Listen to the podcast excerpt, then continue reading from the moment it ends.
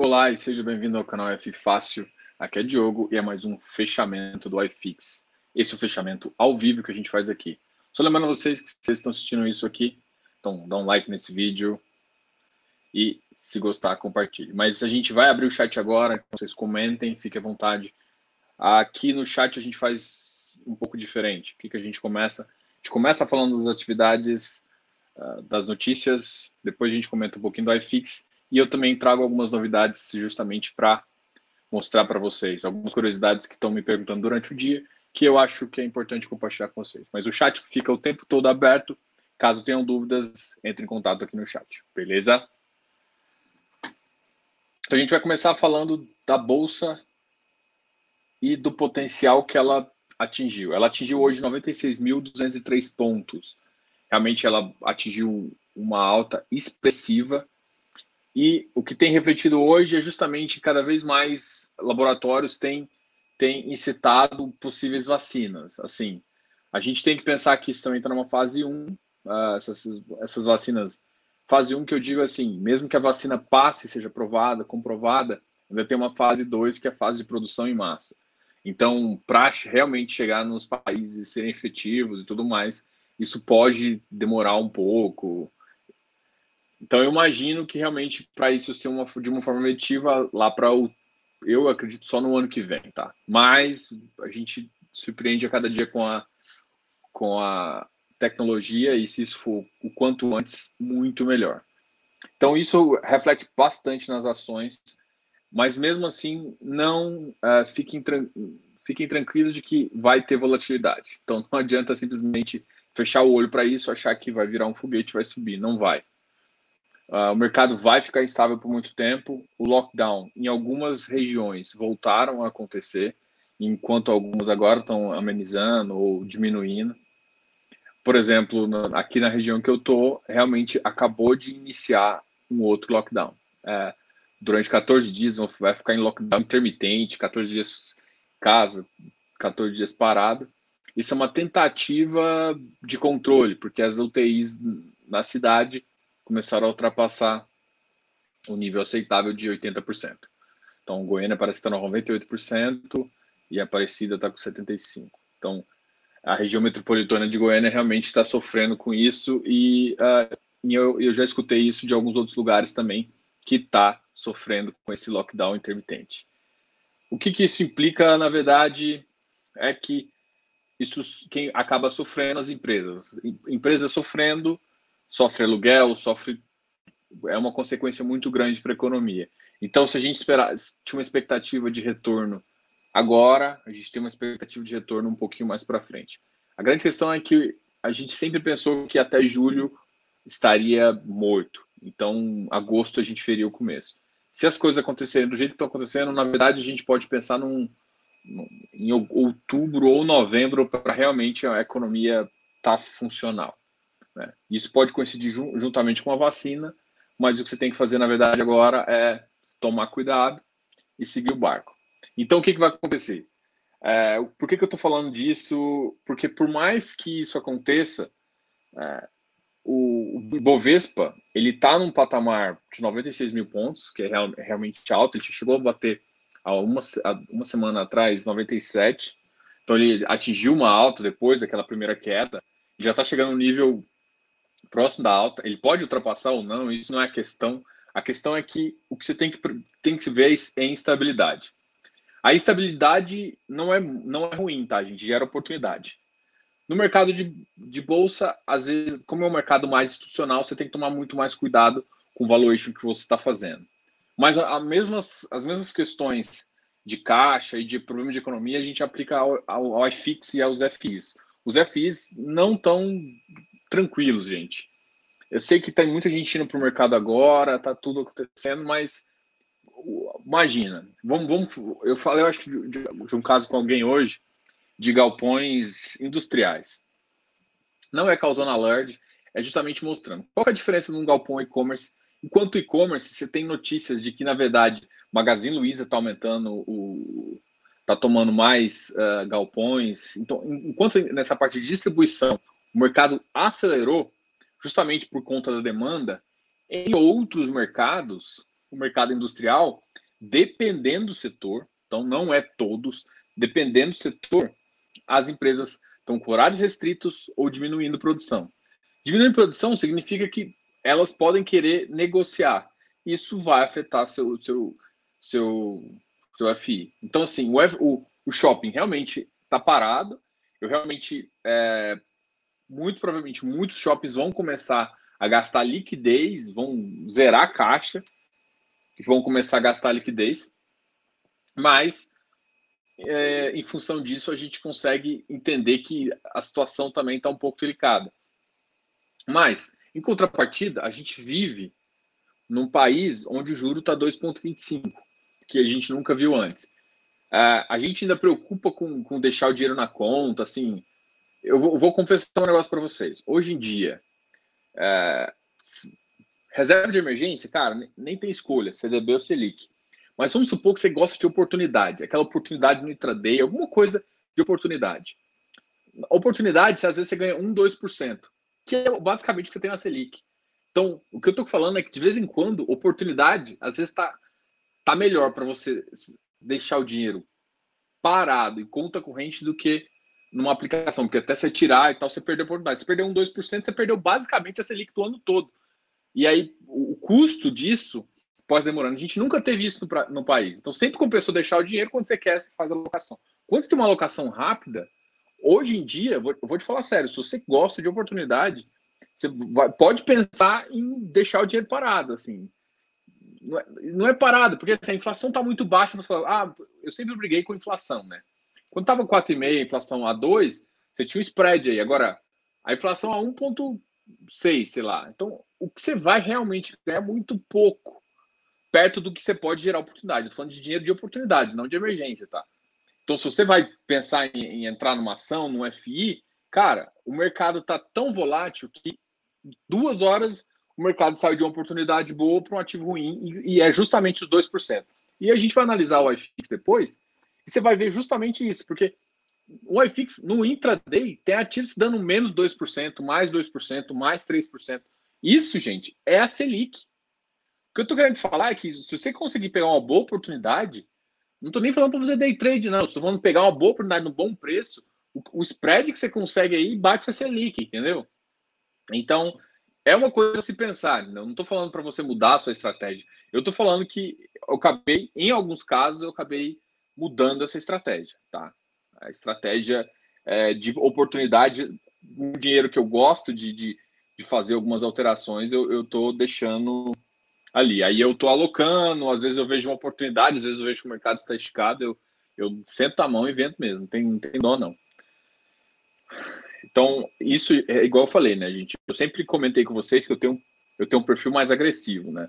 É, no, aqui eu falo um pouco como investidor, um pouco como consultor. Então, vou tirar minha cabeça, de, o chapéu de consultor aqui e a gente vai continuar com o chapéu de uh, chapéu de investidor. No chapéu de investidor, eu tenho uma parte da minha carteira que eu gosto de brincar, vamos dizer assim. Eu gosto de fazer uma gestão ativa, eu gosto de oportunidade, ver oportunidade de intraday e entrar. Já comentei com vocês várias vezes em relação a isso. Então, nisso, cara, esse dinheiro aqui não tá mais, tá na minha, tá na minha imediata. Então, se eu ver oportunidade, eu já mando pro home broker e já compro. Se eu não tiver, e aí eu faço a venda deixo, e eu tô deixando realmente o dinheiro lá, justamente para eu fazer esse giro mais rápido, tá? Então, assim, eu não tô, não recomendando isso, eu tô falando isso como investidor. Como investidor hoje, é, eu deixar num, num lugar para render o CDI. Se eu boto num fundo aberto e o mercado cai, eu posso perder capital por conta de abrir spread dos do juros dele. Isso mesmo em referenciado DI. Então, se eu boto num crédito privado, eu posso me ferrar. Se eu boto em referenciado DI, é mais um spread mais baixo, menos, muito mais exposição ao tesouro, posso também. Então, em quase todos os lugares eu tenho. E outra, a maioria eu tenho que pedir até uma certa hora para ter liquidez, então eu não tenho uma liquidez imediata e duas, três horas que eu, que eu tenho que esperar para o meu dinheiro, cara, a minha oportunidade já passou. E, e, e, ou seja, com o mercado volátil, as oportunidades são de mais de um, dois, 1%. Mais de 1%.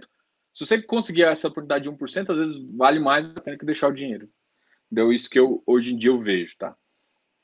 Então, até para você alocar bem, se você alocar tudo de uma vez, com o mercado instável desse jeito, você vai se dar, se dar mal. Então, a ideia é realmente fracionar essas locações e continuar. Deixa eu só ver quem.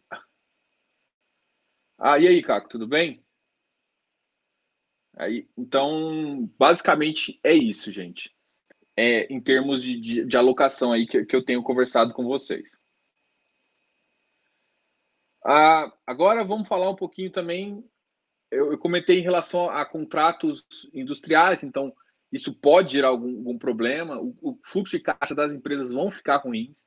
Então pode ser que mais outros tipos de fundo ainda ainda sofram. A vantagem é, é um negócio que é meio complicado. Os fundos que estão, por exemplo, em obra, que tem até uma receita até construir com esses contratos, é, é os que estão mais ou menos melhores, porque a obra, se a obra não tiver que parar por conta do lockdown, tem que ver a região, como é que está isso. Mas se a obra estiver continuando, isso é excelente, porque o fundo, uh, a empresa ainda não alocou, ou seja, a previsão de caixa dela já está fechada. Então, nesse, nesse período, as, eu acho que as obras não, não, não afetam tanto. O problema realmente porque ela já tinha separado esse dinheiro para ficar em obra, entendeu? Para o aluguel da obra. Então isso, isso não afeta. Agora, para empresas que não não estavam esperando mudanças e que perderam receita, isso pode gerar problema. Tá? Então isso é uma é uma questão que eu avaliaria.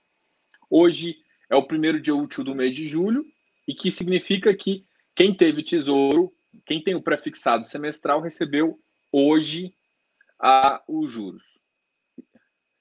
Gente, é eu, acho que aqui a gente fala um pouco de investimento, então vou parar um tempinho.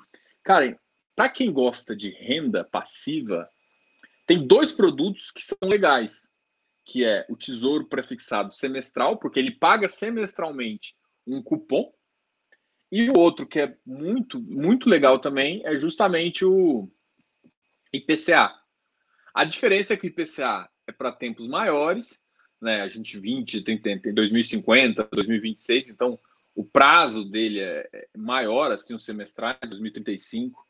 E, e o prefixado é para médio ali, vamos, médio sendo 10 anos, tá? Então, e eu gosto desse tipo de produto também que faz parte para compor. E aí você compõe uma carteira um pouco de prefixado, um pouco de PCA.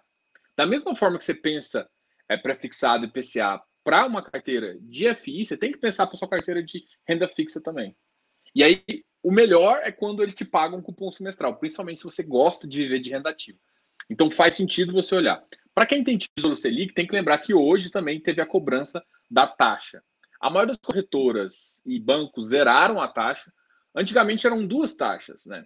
Era 0,3, só que a, a B3 baixou essa taxa para 0,25, se eu não me engano é, tinha duas taxas: a taxa da corretora ou do banco e a taxa de custódia, que é feita na BMF. Bom, essa taxa de custódia ainda existe hoje, mas baixou o preço. A taxa, a maioria das corretoras e bancos zeraram essa taxa aqui. Então, o que você paga é, de, de, de, de custódia mesmo é 0,25, que é muito baixo e anualmente. Mas a cada seis meses ele faz uma dedução disso para efeito. Então hoje você teria que estar com dinheiro. Ele não debita do seu título, ele debita da sua conta. Tá? E é um dos motivos também de eu gostar de ter um tesouro o, o semestral ali, porque ao mesmo tempo que cai o juro semestral, ele paga os juros do meu Selic. Bom, essa é só uma, isso não tem nada a ver, só estou comentando isso. E por que que faz sentido? Eu sempre coloco no Instagram e eu sempre comento com vocês sobre tesouro. Cara, vocês têm que entender o seguinte: risco é baseado na diferença entre o que você recebe com, com menor risco do mercado, né, que é a Selic, o Tesouro IPCA. Todos esses são a taxa base ali. O que você quer é a diferença, é o que a gente chama de spread.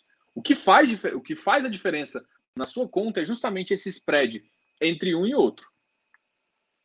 Então você tem que entender do tesouro, você tem que acompanhar ele para saber se o spread está valendo a pena. Porque se, de repente o IPCA, vamos só olhar aqui o IPCA, quanto que ele está hoje? Tesouro. Depois eu compartilho a tela aqui. Ó, o tesouro prefixado tá, de 2026 está 6%. Eu não acho tão vantagem. Mas olha só, o IPCA 2035 está 4%. Então, se você quer um. Aí, um, vamos fazer uma conta bem rápida aqui. O 2026 IPCA está em torno de 2,51. Então, o IPCA 2030, que é mais ou menos o prazo que você pensa em, em, em FI, tá IPCA mais 3. É claro, se fazer uma conta bem linear, não é essa conta que a gente faz, 3,25. Mas pensando nesse 3,25, cara, se você pegar um, um FI com esse, com esse, com esse valor, tá ruim. Tá ruim. Por quê? Porque o seu prêmio, o que você vai ganhar é realmente o que você ganharia num título pré-fixado. Principalmente se você comprar um FI de papel. F de papel que você paga isso aqui, cara, sai fora. Não compensa. Não compensa nem um pouco. Então você tem que fazer essa conta justamente para saber quanto você está recebendo. Então eu quero um spread, eu quero, no mínimo aí, o IPCA mais 4,5, o IPCA mais 5. Sim, é, é, o mínimo que eu, que eu quero. Ah, e aí o que acontece? Por que, que eu falo que a gente não paga ágio em papel? Porque se o papel aumentar, esse spread cai e aí você está pagando o preço, está comprando FI com preço de. com o rendimento de, de, de, de tesouro direto. Então isso não faz sentido, entendeu? Não faz sentido. Porque senão você compra esse aqui, que é um risco é muito menor, não tem risco. No final você vai receber, durante todo o ano, você vai, durante todos os anos você vai receber isso aqui. Entendeu? É, é, essa noção aqui tem que ficar muito clara para vocês, porque quando a gente, toda, toda vez, é, são duas noções que são importantes, porque o próprio IPCA aqui, 2026, 2035, já te dá uma noção de como está a abertura e fechamento da curva de juros. E essa abertura ou fechamento também te ajuda a entender como que porque a, quando você faz o valuation, você faz um valuation do, do futuro do caixa. E, e, você tem que considerar é esse tipo de curva aqui, que é isso que vai influenciar no futuro ou não. E aí chega um ponto, sei lá, dois, três anos. O ide... Normalmente, perpetuidade se calcula depois de cinco anos, né? A gente está falando um pouco de valuation aqui, mas é, o que eu quero, quero, que você entenda é justamente essa questão de, de você analisar o, a, o tesouro como linha base para você poder calcular boas entradas na FI. Tá ok? Então a gente acabou falando um pouquinho de tesouro. Uma outra coisa que tem pessoal tem me perguntado bastante. Ixi, tem muita pergunta aqui. Eu já, eu já respondo você, Lucas. Já respondo aqui você, Luciano Machado também, Vitor.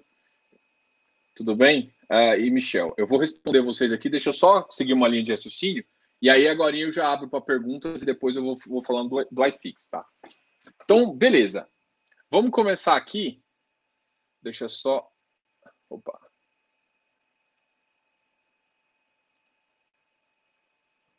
Aqui. Ah, o que tem muita gente me perguntado. Eu até vou, vou colocar no Instagram. Vou começar a falar em cada corretora que eu tenho. Eu tenho, eu tenho conta em várias corretoras, tá, gente? Tem corretora que não tem nada, eu fiz há muito tempo e deixei não custa nada e eu sempre go eu gosto de ver uma das considerações que todo mundo olha só preço, tá? Se você tem movimento pequeno, ok. Você começa a ter um volume maior, você tem que começar a pre prestar atenção em atendimento e outras coisas. Então, não não olhem só preço, né? É, é óbvio isso. Ah, ah eu estou investindo pouco. Cara, você vai investir pouco, não faz sentido você pagar alguma coisa, corretagem nenhuma em FI ou corretagem nenhuma em ação. Não faz sentido. Entendeu? Agora, é, o que eu quero também é te mostrar que às vezes, por exemplo, home broker para, é, várias coisas acontecem e você às vezes precisa vender.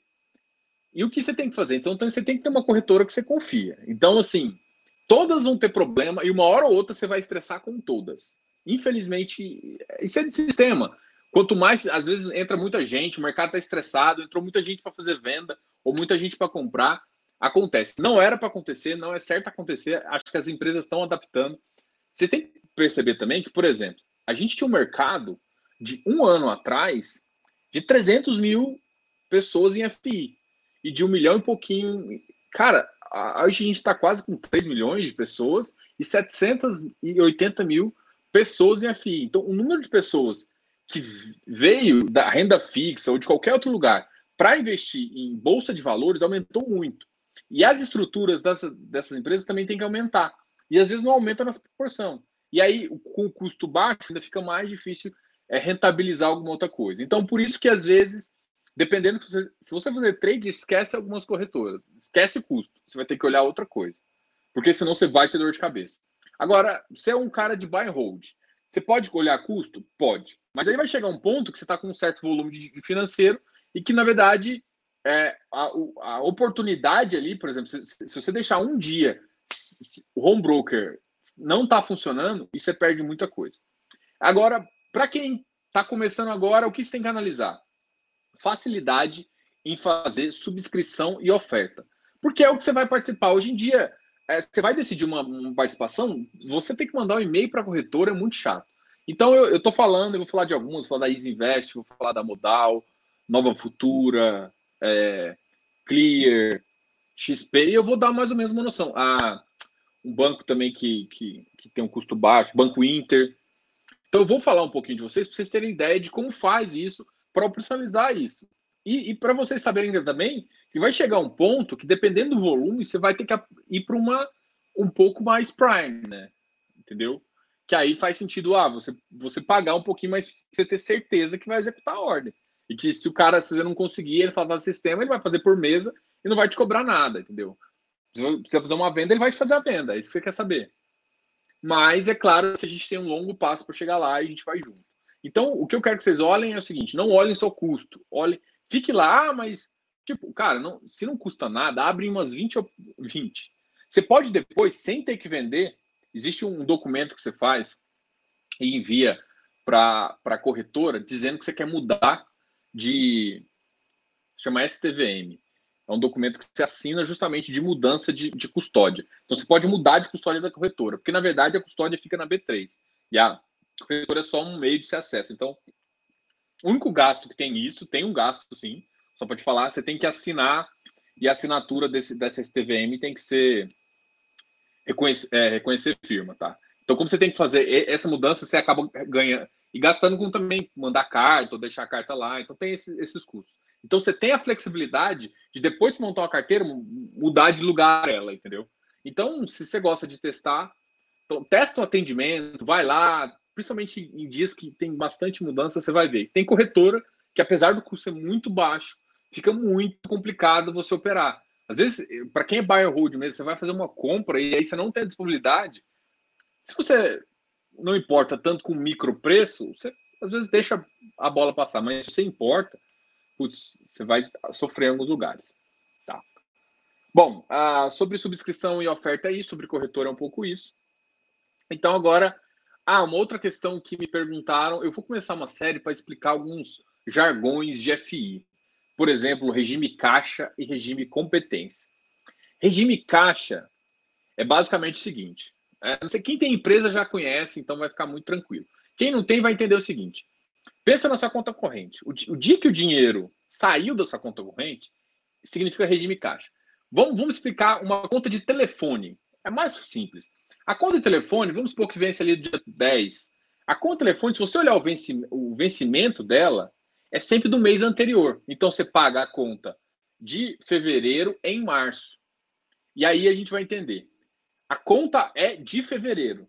Ou seja, a competência é de fevereiro mais em termos de caixa é, é março. Entendeu a diferença? Então, um, existe o fato gerador. Quem é o fato gerador? É a nota fiscal. A nota fiscal, a emissão deles. E o caixa é quando sai. Por que, que eu estou falando isso? Porque, por exemplo, quando você vai fazer um DARF, você ganhou dinheiro na bolsa. Como é que é seu DARF? Seu DARF é, do, é competência do mês também anterior, mas em regime caixa você olha só no mês subsequente. Então, o que, que eu estou querendo te falar? Porque às vezes você faz um trade bom e você só vai pagar no próximo mês. Então, o que, que acontece? Isso você consegue ver, inclusive, nos fluxos de caixa dos seus fundos. Que às vezes, FOF é muito isso. Eu estou falando porque eu estou falando com base em FOF aqui. Ele dá um ganho de capital no mês e no outro mês, às vezes, o ganho vem muito menor. Porque o, o imposto que ele, que ele. De todo o ganho aqui, ele só paga em regime caixa no outro mês. Mas se você analisa a DRS, vai ver que ali o, o imposto está proporcional ali embaixo. Mas quando você olha a caixa, o ganho está aqui no, no mês, né? Está nesse mês fechado, mas a tributação ela fica com o mês de delay. Então, essas noções você tem que entender até para você entender uma DRE e um fluxo de caixa. Para vocês terem ideia, o fluxo de caixa ele pode ter de dois métodos, tá? Método direto e método indireto. Para FI, o mais comum não é obrigatório, gente, mas o mais comum é você ver método direto, que é justamente para analisar o caixa mesmo. Justamente porque as empresas têm que distribuir renda semestralmente em regime caixa. Diogo, você está falando semestralmente? Sim. Mas eu recebo mensal? Sim. O que você recebe mensalmente é uma antecipação. A maioria dos fundos fazem isso, é uma prática comum do mercado, mas no últimos, nos, nos seis meses mesmo, em regime caixa, é que ele faz o ajuste para realmente fechar o, o, semestre. Isso é, é desse jeito que faz o fundo. Então ele pode sim não distribuir, justamente distribuir tudo no semestre. Uma, assim, por exemplo, uma caso extraordinário como é agora no caso do Covid. Eu vou conversar um pouquinho com vocês depois eu volto e falo um pouquinho do fechamento do iFix. E eu compartilho minha tela para falar, tá? Então eu vou responder alguma. O Lucas está me perguntando aqui qual setor de FI que eu mais gosto. Cara, eu vou falar. Vou, tira o, a carinha de consultor aqui, Diogo, vamos falar de Diogo como investidor. É, como eu trabalhei com a parte de crédito, né?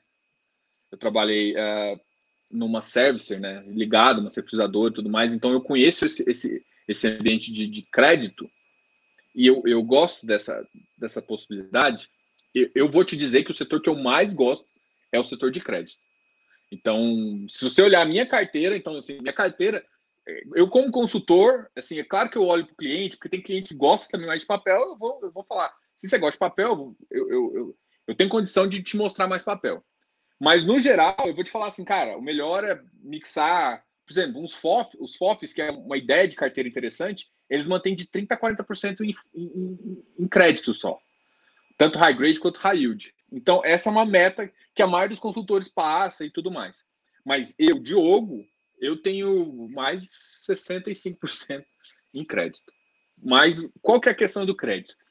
Crédito, eu tenho que acompanhar a operação, então tem que olhar termos de utilização, então tem que fazer várias questões e, e, e conversar com gestores, que, que faz sentido eu estar tá muito próximo do crédito. É claro que eu sei que tem estrutura, então tem, eu tenho que conhecer o que é uma boa operação.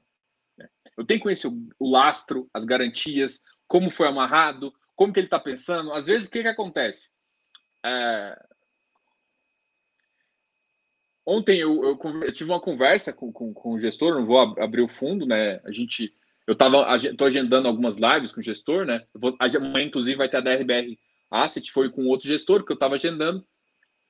A gente acabou tendo que adiar um pouquinho porque eles vão entrar em, em uh, eles vão entrar em emissão e aí acabou que a gente vai ter que fazer isso depois da emissão deles. Tá? E aí quando for mais para frente eu até solto qual gestor e tudo mais. E eu estava conversando com ele justamente sobre essas, essas questões de operação. E aí eles ele comentou comigo, assim, eu, eu, já sabia, mas ele comentou justamente qual que é as opções quando a operação está ruim. Porque a grande questão é que uma situação tão amarrada, eles têm mais opções é, de.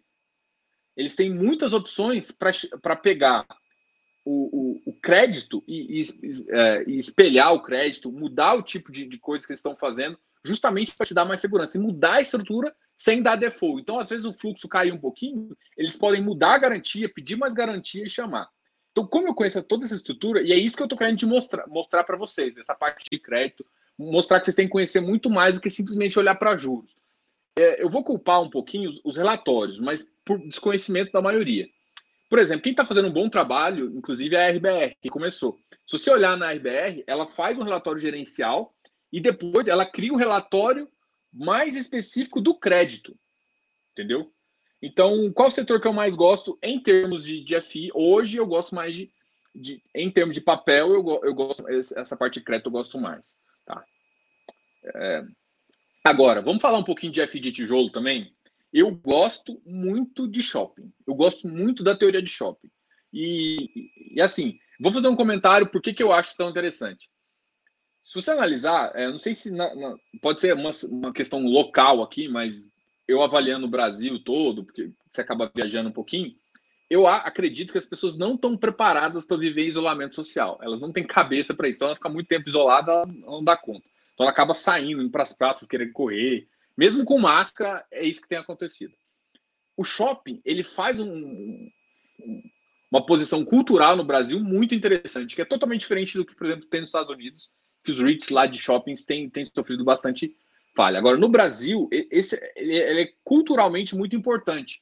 Como ele é culturalmente importante, eu acho que, eu, que quando realmente a economia voltar, eles vão voltar full. É, e aí eu, eu pego como base alguns preços que eu tenho ideia e eu vejo que está uma distorção muito grande. Então, eu não sei quando, mas eu tenho, eu tenho uma certeza, claro que a gente, eu estou assumindo um risco, mas eu tenho a certeza de que esses vão voltar. Então, em termos de. Eu, eu não estou pensando com fluxo de caixa agora, não estou querendo rendimento, mas eu quero ganho de capital. E o ganho de capital que eu vejo nos shoppings é muito interessante. Então, é um setor que eu gosto, tá? É um setor que eu gosto bastante. Pra, em termos de renda de capital, eu já optaria por, com um capital melhor ali, é, de tijolo, o segundo setor ali seria galpões logísticos, tanto logístico como logístico industrial. Eu, essa daí seria o segundo. E depois lajes corporativas.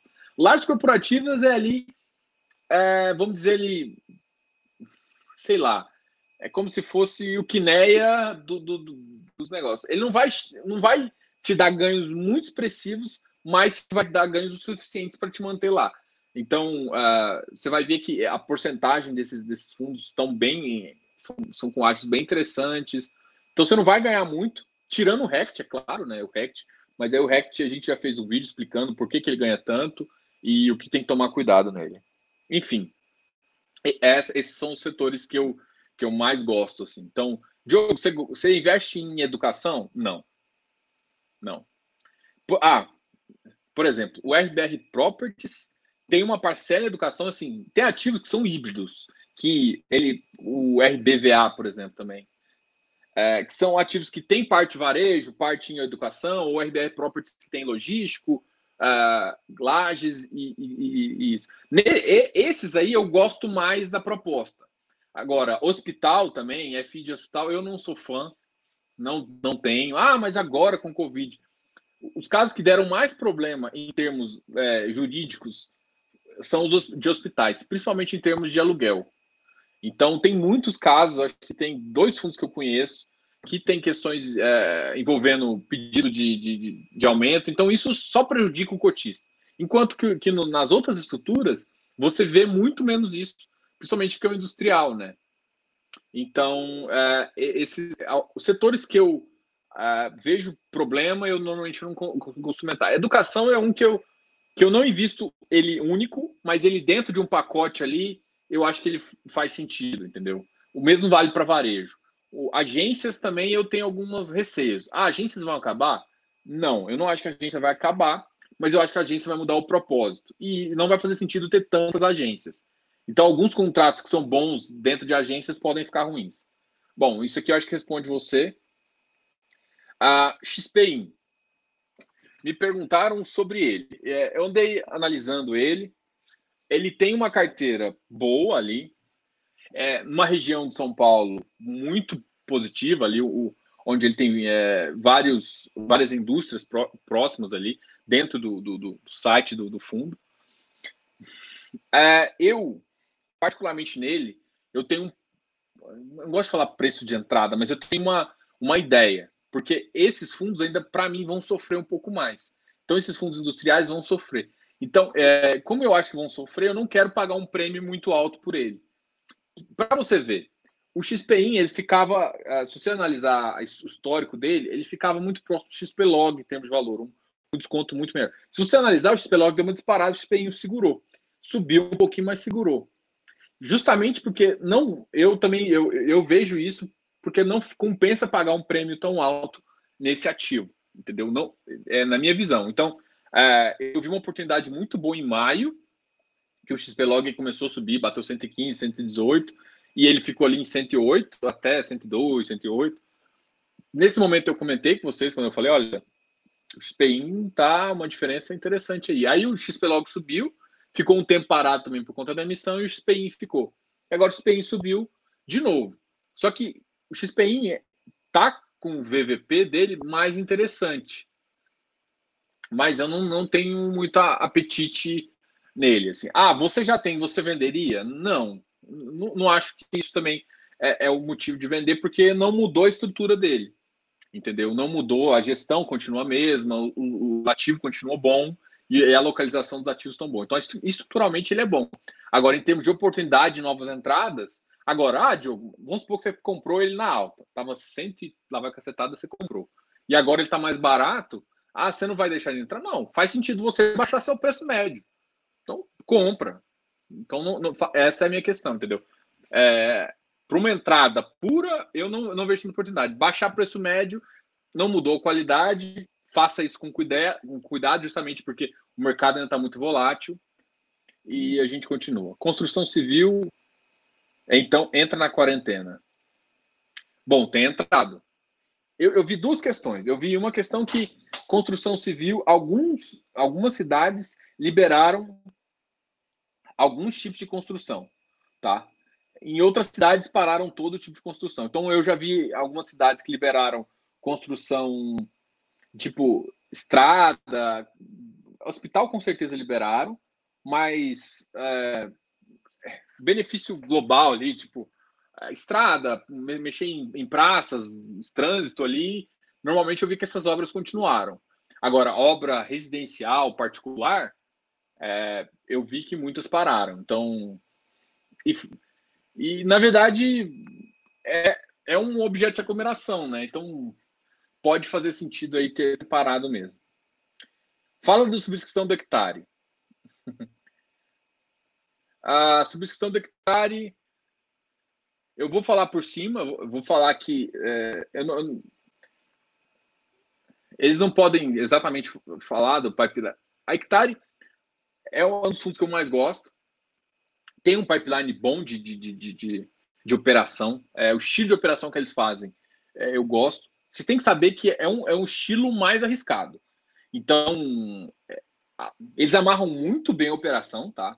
Tipo assim, essa operação é muito bem amarrada, não é à toa que o hectare tem dado de resultado o que ele tem dado de resultado, não é à toa, não é sorte, não é nada. Só que você tem que entender que é um portfólio de risco o risco não vai aumentar da carteira, mas uh, eles vão trazer um dinheirinho aí justamente para fazer. Então faz sentido. Se você já tem, você sabe o resultado que ele está dando, em termos de operação, faz sentido. A, as operações que eles geram são operações interessantes, são operações boas. Eu gosto da estrutura que eles fazem. É, eu sou até meio suspeito para falar, mas eu gosto dessa estrutura. E então, assim, em relação à, à subscrição, eu, eu, acho que faz sentido para quem gosta desse tipo de crédito. Então, tem, tem que tomar, tem que saber o que está acontecendo, entender as operações. Tem, deve ter entrar, ele deve entrar em umas tranches de um ativos que estão precisando já. O, o, os fluxos, é, se você analisar os fluxos da Hectare, tinha um ativo que me preocupava, que era o Semara, mas essa subscrição vai diminuir a vai diluir um pouco o risco do Semara, que é que é o que está com 87%, que está inclusive abaixo da razão mínima.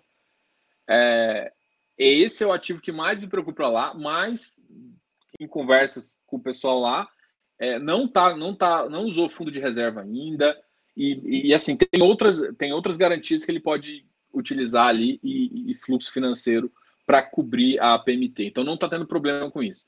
E, e uma operação aumentando, que não vai ser essa, faz, faz faz sentido, entendeu? Então, os outros está com fluxo bem, bem positivo, então eu não vejo tanto problema. Mas você tem que entender que o, o estilo de fundo, é, o estilo de fundo que a Hectare faz é um estilo de fundo um pouco mais agressivo no mercado. É mais pulverizado, é aquele mercado ali, tanto de loteamento, incorporação e multipropriedade. E a parcela maior ali é multipropriedade. Então, se vocês entenderem isso, entenderem como funcionam as operações, é, tanto é que eu vim aqui também conversando com a, com a doutora Ellen, que é uma advogada, e as meninas do Papo de Valor, a gente conversou sobre isso também, uh, sobre garantia, sobre lastro. Então, faz, faz sentido vocês analisarem isso para você depois ir para uma operação dessa. Quando eu fiz, quando eu analisei o hectare, eu coloquei o termo de securitização do Semara lá. Então, no site fifácil.com.br tem o termo de securitização lá. E é justamente eu quis te mostrar qual que é a ordem de pagamento que a, que a, que a securitizadora tem que tomar. E não sei se vocês conhecem a estrutura de uma operação, como é que funciona. O, o dinheiro, é, a securitizadora é uma anuente, ela, ela fica entre o investidor e o cedor, e o, quem cede o crédito. Né? e o devedor. Então, ele fica ali como anuente. E toda a operação, é, os créditos não caem direto no investidor. Os créditos não caem na securitizadora. Mas não cai na conta da securitizadora. Cai no, no que a gente chama de patrimônio separado. Esse patrimônio separado, que é justamente uma conta e, e tudo que é do, do, do, do CRI, é como se fosse uma vida, como se fosse tivesse um CNPJ. E esse patrimônio separado, ele é administrado pela securitizadora.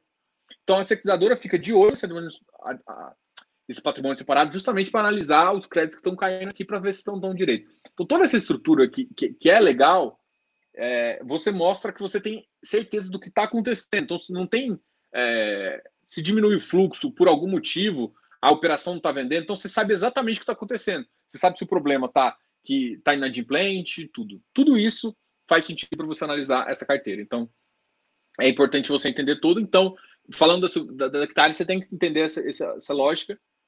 E o pipeline deles é interessante. Então, eu acho que faz todo sentido. Beleza, Luciano? Então, qualquer, qualquer outra dúvida, me, me fala aí que você vai, você vai, você vai ver que é, eu não gosto de falar entra, não entra, porque é uma decisão pessoal. O que eu estou querendo te dizer é como eu vejo a estrutura e como eles se comportam ali em termos de, de, de operação, né? Uma das coisas que eu mais analiso no fundo, qual que é a maior dificuldade? A gente, inclusive, vai perguntar amanhã para a RB, que também é uma ótima. Para RB, para fundos de papel, a, vocês não sabem, mas o que é mais importante é gerar operação. Porque senão você entra com pipeline, você tem, sei lá, 100 milhões.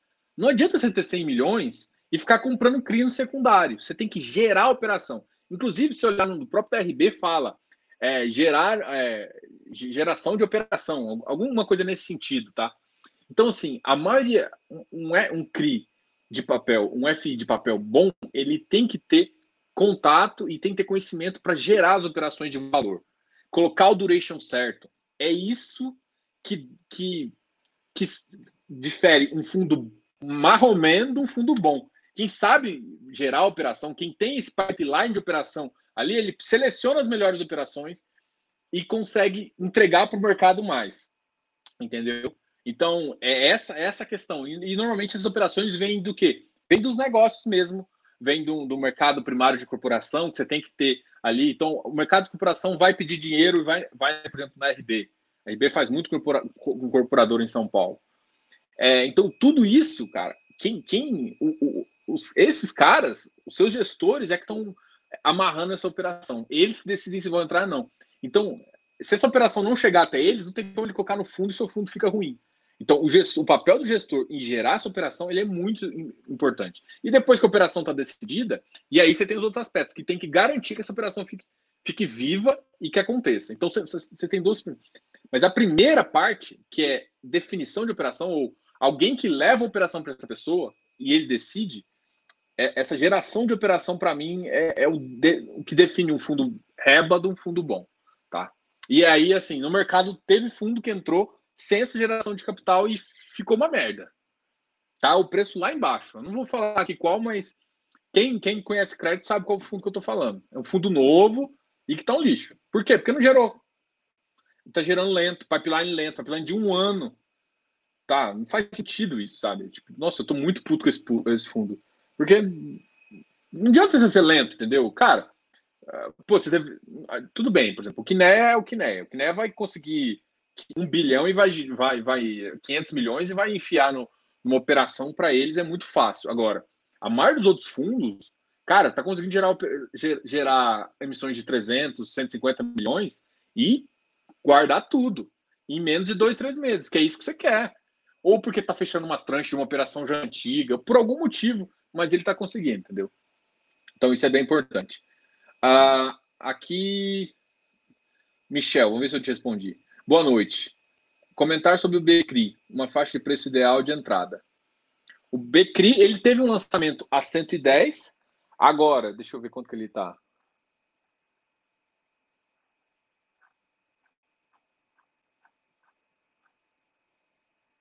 O BCRI está em emissão, e a emissão é Essêncio.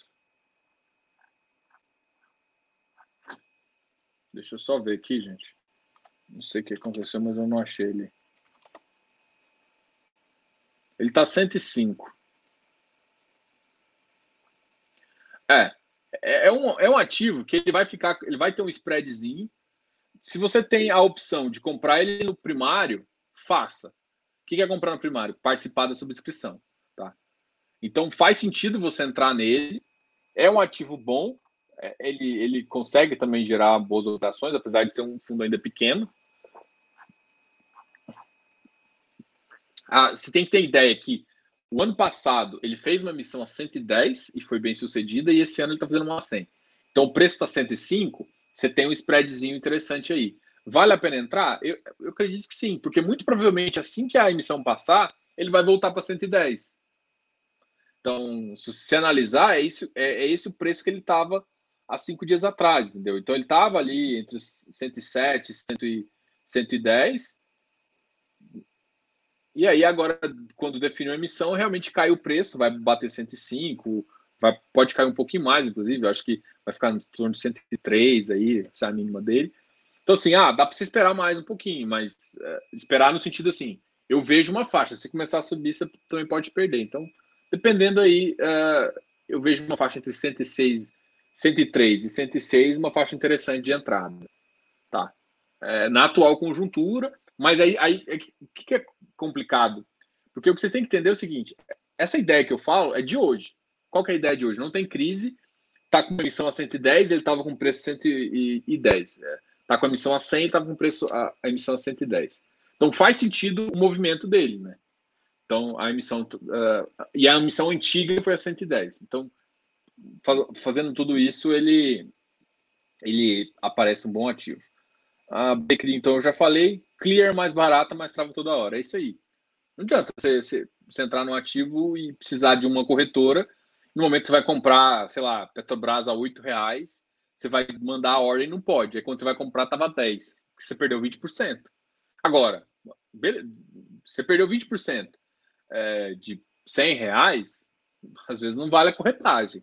Você perdeu 20%, 20% de 20 mil, 100 mil, ah, meu filho, vale a pena você pagar uma corretora melhor, entendeu? Então, tudo depende.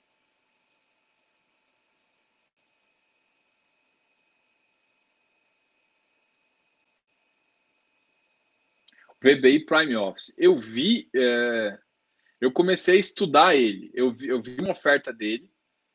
Eu, é, a VBI tem um galpão logístico. É uma gestora que eu tenho gostado, né? por conta do galpão logístico. Como é que, como é que funciona no meu pipeline de, de, de, de, gestora? Primeira coisa, eu tenho um ativo, né? Por exemplo, eu tenho um ativo qualquer. Aí, pô, beleza. Vou, vou, falar, por exemplo, como que eu conheci 20 L, é, RBRF, por exemplo, da, da RBR. Eu entrei no primeiro ativo deles e eles conseguiram entregar valor. E aí, quando você, você entra no ativo, eles conseguem entregar valor, vem a mercado direto conversar com você. Você sente confiança no gestor. Se ele lança um novo produto, não estou falando que você tem que entrar, mas a tendência é que você pelo menos pare um pouquinho para analisar. É igual a questão do Kiné. Eu não gosto do Cafof. Não gosto porque o estilo do Kiné é, não é arriscado. E eu tenho sentido de risco. Mas é o ativo do Kiné. Você acha que eu vou parar para estudar? Então, assim, é, esse da VBI, esse PVBI, ele tinha um LVBI antes, né? Eles tinham, não, eles têm um LVBI. E eu gosto, estou gostando do LVBI. É uma opção, inclusive, de logístico interessante. Só que para mim, eu acho que também já está caro. É um que eu nem coloco aqui, porque ele ainda, para mim, é um fundo pequeno ainda, né? Que não, não vai dar volume suficiente para entrar. Mas é um ativo, a VBI é, é, uma, é, é uma gestora que eu tenho gostado do trabalho, entendeu? Então, ele está no meu radar, então Tipo, só que eu tô querendo ficar mais tempo. Por exemplo, é, para você ter mais confiança, cara, demora um tempo, demora um, dois anos. Então, a minha, a minha opinião, eu confio na gestora, mas, por exemplo, RBRF, eu vou falar que não é porque os caras vêm amanhã, mas eu tenho desde 2017, desde quando lançou. 20, VISC, eu tenho VISC desde quando eles saíram de um fundo fechado para aberto, quando eu vi eles no, no professor Arthur, que ele fazia um programa, não sei se ainda faz, eles faziam um, um programa semanal no Infomoney de sexta-feira. Para mim, aquele programa era excepcional. Ele trazia muita gente legal, entendeu? Então, no fundo, no fundo, o que eu faço é isso. Eu, eu vou, aí eu confio, cara, o cara tá me entregando um bom trabalho. Ele me lançou outro produto, cara, eu vou olhar. É, então, assim, a VBI tá isso. Agora, você fala assim, ah, como é que vê o pipeline de ativos? O cap rate dos ativos eu tô achando um pouco alto. É, é, essa é a minha pulguinha, entendeu? Aí, eu, por que, que eu falo isso? Por conta do Rect. O Rect tem ativo lá, que é o Davi, já, vocês já viram o vídeo, se não viram, veja lá, que me, me dá um, um pipeline de 13.8, cara. 13.8 para mim é inviável. Não tem, não tem, não tem empresa que vai aguentar fazer isso, entendeu? Então vai renegociar o preço na hora. Então, você vem com pipeline com cap rate fictício. Então, eu tenho medo de cap rates muito altos que são fora da realidade do mercado, entendeu? E aí, ou se não, beleza, é, às vezes é da realidade do mercado, é claro, mas é de uma realidade um pouco mais não prime, né? Então, assim, tá falando que é um prime, mas não é. Bom, enfim, é, essa aqui foi a minha opinião, mas eu vou ficar devendo fazer uma análise, até porque eles vêm só com viabilidade, né? Então, eu, eu vou dever analisar mais um pouquinho o, o eu comecei só a fazer, viu, deu uma passada de olho lá, é, me chamou a atenção justamente pelo, pela condição que a, que a VBI tinha feito, mas eu ainda não terminei isso tudo, não. E aí eu vou ficar devendo mais informação. Conversei, Brasil, hobby modelismo. Cara, eu acabei de conversar, eu conversei isso hoje sobre RBRF. Né? Amanhã eles não vão poder falar disso, não sei se vocês sabem, mas a, a, a gestora, quando ela está em emissão, Inclusive, eu tenho duas gestoras que, que tá no meu pipeline de conversa, mas não vão poder vir porque estão em emissão. Então, durante a emissão, é, a, a, gestora não pode falar sobre o fundo, porque ela tem que garantir, isso é uma regra da CVM, é uma regra muito positiva, que todo mundo tem a informação ao mesmo tempo. Então, todo comunicado tem que vir via FundoNet. Elas não podem comunicar nada. A partir do momento que ela anuncia a oferta, nenhuma comunicação pode ser feita, uma comunicação uh, relativa à oferta, relativa a um pouco do portfólio, o que dá um indício que não seja via fundo net. O que, que eu acho? A, foi a primeira 400 que veio depois da crise. É uma oferta de 300 milhões. Uma oferta grande. Muito grande. É, é uma oferta. Então, o que, que eu tenho? Eu não sei se está todo mundo com apetite de 300 milhões. Então, é, Então, o que aconteceu, o que, o que, acontece foi o seguinte: é, eu, eu não acho que vai dar um rateio muito grande, é minha opinião, tá? Então, assim, pode ter rateio? Pode, porque o RBRF, para mim, é um fundo muito bom de FOF. Para mim, é o segundo melhor. Classificando ali, eu, eu, tanto é que, é, o que no começo, quando eu comecei a analisar as carteiras, eu analisava simplesmente em FOF o HFOF e o RBRF. Aí depois começaram a me encher a paciência, assim, me encher a paciência não, me, me perguntarem, né? Me falarem, ah, não, analisa também o, o, o HGFF, o Damogno. O Damogno é um que eu gosto também. O XPSF tem, tem dado resultado muito bom, só que eu vi uma conversa da XP e, e o fundo ainda está muito imaturo. Então, assim, ele vai continuar dando ganho, mas ele ainda não está com um direcional muito adequado ali. Então, é, o, tem o Damogno, que é bom, tem o Credit Suisse, só que o Credit Suisse, Credit Suisse, o Damogno para mim está um pouquinho melhor. Tem o Credit Suisse também, BCFF, BCFF para mim eu, eu não, não, sou muito fã. Então, de, desses fundos que eu comecei a analisar, para mim só tinha esses dois. E aí você tem, os outros para mim são terceiro e quarto ali. É, então, como o apetite meu para esse é maior, então eu imagino um rateio um pouco não, não imagino igual do ano de 2019, de 2, 5%, mas imagina aí um rateio de 4%. Então, assim, mas, mas o mercado está muito instável. E enquanto eles não anunciarem, falando assim, que o resultado é, de como foi o, o, a primeira parte, eu, eu, ficaria com receio de simplesmente colocar é, 25 mil para receber 10 mil, tá? Então, se você quiser fazer, eu recomendo você pensar no full. É isso que eu estou falando. Eu, eu conversei isso, inclusive, com, com, com, meu, com assessor hoje, justamente falando assim: olha, faz sentido pensar é, em, em, que, que, essa, que esse, esse fundo pode dar full, tá? Porque o mercado está muito estável. Eu, apesar de gostar do fundo, achar que foi na hora boa, agora está exatamente num ponto onde está todo mundo querendo enfiar em algum lugar. Então, pode ser que agora. E eu vi que muita gente comprou RBRF12. E muita gente, mas muita gente comprou RBRF12 e não exerceu, porque não sabia exercer. Inclusive, eu tô, tô querendo fazer. Vou começar a falar para vocês como exercer. E várias coisas. Vou falar da Easy, do, do, do banco, justamente para ensinar, cara. Vocês têm que. Cara, comprou direito, velho. Vocês têm que exercer, tem que ficar de olho. Primeira coisa, você não vai comprar direito de subscrição se você não souber a data. Primeira coisa. Isso é o básico do básico já. Isso é uma bronquinha que eu tô dando em vocês, tá, gente? Então não faz o menor sentido.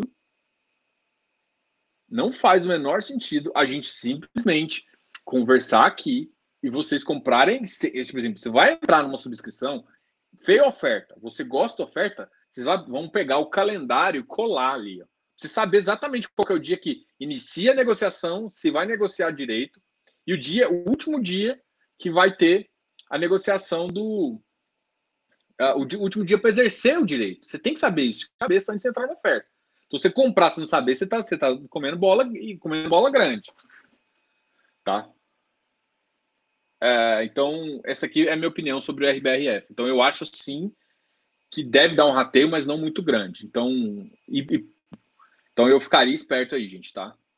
É, e aí, Lucas, valeu. Visc tá bom para entrar. Deixa eu ver o preço do Visc. Cara, eu prefiro Visc mais perto de 100, tá? Eu, eu prefiro Visc perto de 100. Tá? Mas é um ativo que, vamos lá, o, o valor patrimonial dele é 121. Então, tá atrativo. Então, assim, isso depende, né? É porque, cara, tem coisa que, assim, é, vocês, vão, vocês vão me perguntar, ah, tá bom para entrar? E eu falo a minha opinião. Só que tem coisas que eu não estou disposto a pagar porque eu tenho um preço médio muito bom. E ou eu, eu entro num preço médio justamente para fazer um, sei lá, um giro rápido, ou tem coisas que eu penso para giro rápido e tem coisas que eu penso para carteira. Então, é, depende. Para giro rápido, para pegar o, o o shopping eu não penso em giro rápido, tá? Não faz sentido, porque ele não, ele não vai voltar. Diogo, ele pode pegar 103 e voltar para a faixa de 110. Tá, mas você vai ganhar 7 reais, quase 6%. É muito mais que Selic, mas para mim não vale a DARF.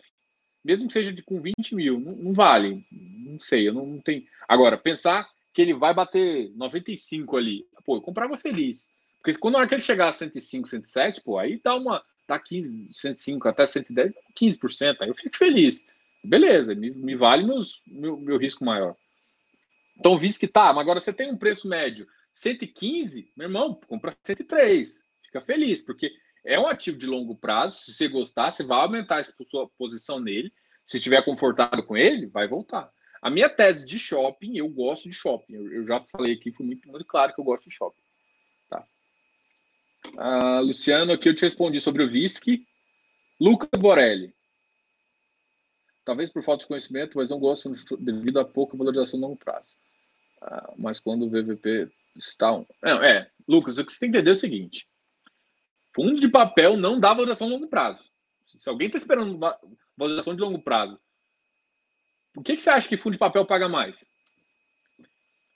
Porque ele te paga a valorização, ele te paga o IPCA, ele te paga a correção monetária. Então, não fica. O que eu estou te falando é o seguinte: Enquanto no fundo de, de, de, tijolo a correção monetária fica no ativo, no fundo de papel não fica no ativo. A correção fica comigo. Eu tenho controle. É, é isso, por, por, isso que eu gosto, porque eu, eu vejo oportunidade de curto prazo. Eu faço uma gestão ativa. Então faz mais sentido para mim, que gosta de mercado, pensar no ativo que me dá o ganho agora, que eu posso investir melhor. Entendeu? É, entende, você entendeu a lógica que eu estou falando? Então, ah, eu não gosto de papel tal. Não, em relação a começar, é que assim, se você quer valorização de longo prazo, você não vai olhar para FI de papel, porque FI de papel vai te entregar a valorização agora, no D0. Entendeu? E é isso que você tem que pensar, ó, valorização aqui, Diogo. Toma, porque todo dia eu recebo a valorização. Então, o que eu tenho que saber é que eu tenho que fazer bem com esse dinheiro. Porque se eu começar a comprar cagada, ou, ou reinvisto no mesmo ativo, justamente para isso, porque aí o que você tem que entender é que o seu longo prazo não vai ser com as mesmas cotas. Vamos pegar um cara que investiu no KNCR há um tempo atrás. Se ele pegou e reinvestiu, ele não, se ele investiu 100 cotas, hoje ele vai estar com 220 cotas, vamos supor. Vou pegar de 7 anos, mais ou menos. Né? E teve época que o KNZR pagou um real, gente. Na época de Selic a 14 reais. É, é isso que você tem que entender. Então, e aí? Se você pegar tudo isso e reinvestir, né? Reinvestir, reinvestir, reinvestir, você está falando que não tem valorização de longo prazo? Tem.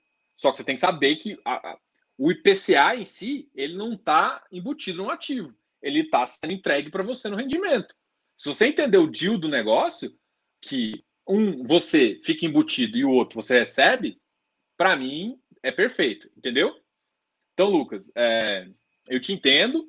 E assim, só que aí o que vale a pena você ter certeza, e eu falo isso direto: não pago ágil em fundo de papel. Não pago. O que, que é ágil? PVP, em fundo high grade, eu não pago 1,05. E, e, é isso. Ah, tá 1,0. Olha para outro papel. Não pague, não pague, não pague mais de 5% de ágil num papel high grade. Ágil em papel high yield. Tá, hoje em dia, o mercado do jeito que tá, tá difícil pagar mais. Não pago mais que 10%. E 10% só de ativo que eu quero muito entrar e só emite 476. Porque se ele emitir 400, eu entro na 400 com preço mais barato. Porque a maioria faz muito próximo do VP, ou quase ali. Entendeu? Então, aí eu entro em 400. Então, a ideia é o seguinte: quer papel, é, vai para vai, vai emissão ou compra com baixo ágio. Não, não paga, não paga, não vale a pena pagar ágio em papel. E aí é por isso que eu estou te falando. Então, você tem que saber todas as regras de papel para investir mal. Uh, respondi você, Lucas. Beleza?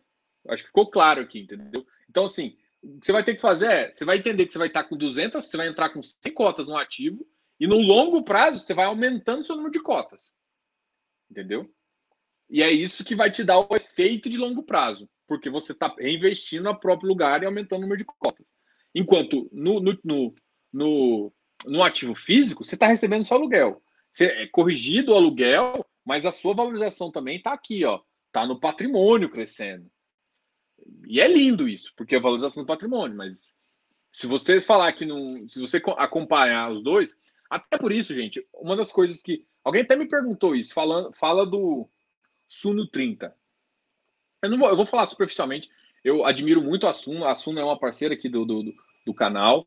É, o, o, professor Baroni é um, é um, colega, a gente é próximo, assim, a gente, eu sempre converso com ele algumas coisas também. Ele tem uma proximidade muito grande com o mercado, então é alguém excelente para se conversar, muito aberto também. Enfim, é, meu, meu, meu problema é, em relação a. a, eu, eu queria, num benchmark, porque o benchmark, é, eu vi um da XP também, vi um do, do Banco do Banco Inter, é, nenhum veio falando de governança. Eu, eu, assim, aí é, é o que eu, que eu, queria ver, entendeu? Eu queria ver um que falasse de governança também. Falar assim, olha, o, o mínimo que, que tem que entrar aqui é emitir um relatório gerencial e mais uma conversa, sei lá, alguma coisa que instigassem para o cara entrar, ele tinha que ter um nível de governança. Ah, fazer live trimestralmente para os uh, cotistas. Então, eu queria é, é essa visão, entendeu? Então, é, eu queria algum target a mais do que só preço, do que só preço, volume, que é as considerações básicas ali. Então, eu, eu é, isso eu esperava. Eu, eu achei que, é, assim, eles têm, eles, eles fizeram uma análise muito positiva. Vai ser uma coisa que vai dar muito certo para o Suno 30, vai ser excelente. Pode virar até um benchmark muito assim. O que eu queria, e aí é, isso é Diogo, tá? O que eu queria, Diogo como mercado, que, que eu até já conversei isso com o Baroni em relação a porque a gente precisa aumentar a, as cobranças em relação às gestoras. E não é encher o saco das gestoras, fazer pergunta errada. É, é, é tipo, por exemplo, se, se vocês, vocês, sabem, o Kiné hoje tem, hoje tem um canal no YouTube que eles fazem, tipo, como se, não é um fechamento, mas é um fechamento mensal. Então, eles falam com você mensalmente sobre isso, sobre os ativos dele. É, vários fundos, o, a, a Ed tem feito isso, a XP tem feito isso, a, acho que a RBR, a RBR fez isso hoje, às, às 20 horas, 19. É, eles estão vindo ao mercado fazendo fechamento trimestral. Então, eles fazem fechamento trimestral, fazem um bom relatório, Então, assim, tem várias casas que estão fazendo isso. Então, tem que instituir que todas façam. Porque, por exemplo, tem casas como. Vou falar do BBPO, que é um fundo grande da Bolsa. É um dos, teoricamente, os ativos Prime, que tem uma gestão passiva que não faz nada, que não entrega nem relatório gerencial. Então, a minha reclamação com relação a isso é só o seguinte: eu queria. E é claro que o BBPO nem está no Suno 30, tá, gente? Eu, estou falando assim, que eu queria que, tipo, um Suno 30 que vai vir com, tipo, alguém com, com a Suno, falando assim, se começar a falar de algum item mais de governança ali, tipo, faria sentido ter um movimento maior, entendeu? Então, aí eu não tô falando, eu não tô falando da carteira em si e tal, eu, porque a carteira em si é boa, vai ser melhor que o iFix, é com certeza ali. E eu acompanho o, estudo que eles fizeram, então faz sentido. É, uma outra coisa que, por exemplo, eu tô, eu tô analisando, tô fazendo uma, um levantamento, é justamente porque eu, eu, minha ideia sempre foi também separar ativos de papel de ativos de. Então, eu quero fazer um histórico aí de 15 anos para ver se faz sentido eu ter feito isso, entendeu? Então, para ver como que acompanha, justamente para dar uma noção muito melhor também. Uh, tem um LVBI e ele tá caro. Opa! Nossa senhora.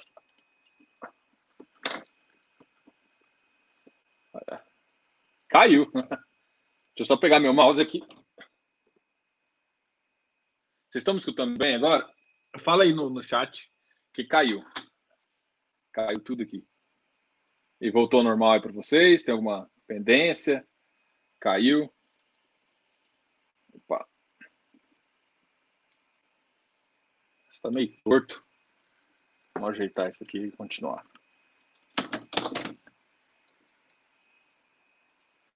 Meu Deus, o que está acontecendo?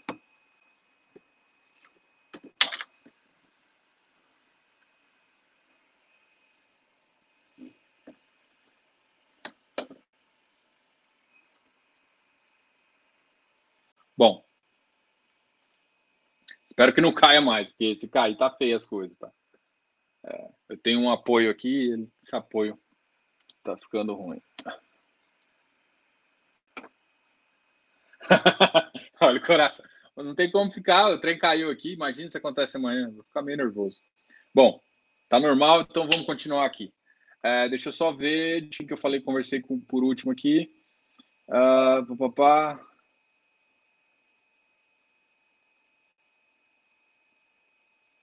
É, enfim, é isso também. Também acho. Entendi. Diogo, FIs de desenvolvimento com Covid, faz sentido comprar com PV maior que 1,05? Não. Para mim, é a mesma questão de papel. Tá?